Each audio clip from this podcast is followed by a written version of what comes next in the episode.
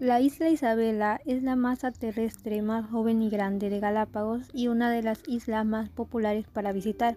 Ubicada en las aguas occidentales, la combinación de vida salvaje, diversa y paisajes volcánicos espectaculares es difícil de superar. Isabela es el lugar de cinco especies de tortugas de Galápagos, poblaciones de lobo, Darwin, Alcedo, Cerro Azul y Sierra Negra. La isla Isabela está muy cerca del hotspot de Galápagos, lo que significa que todos estos volcanes aún están activos. De hecho, Isabela es una de las áreas con mayor actividad volcánica del planeta. Hay actividades de snorkel, senderismo y buceo para disfrutar.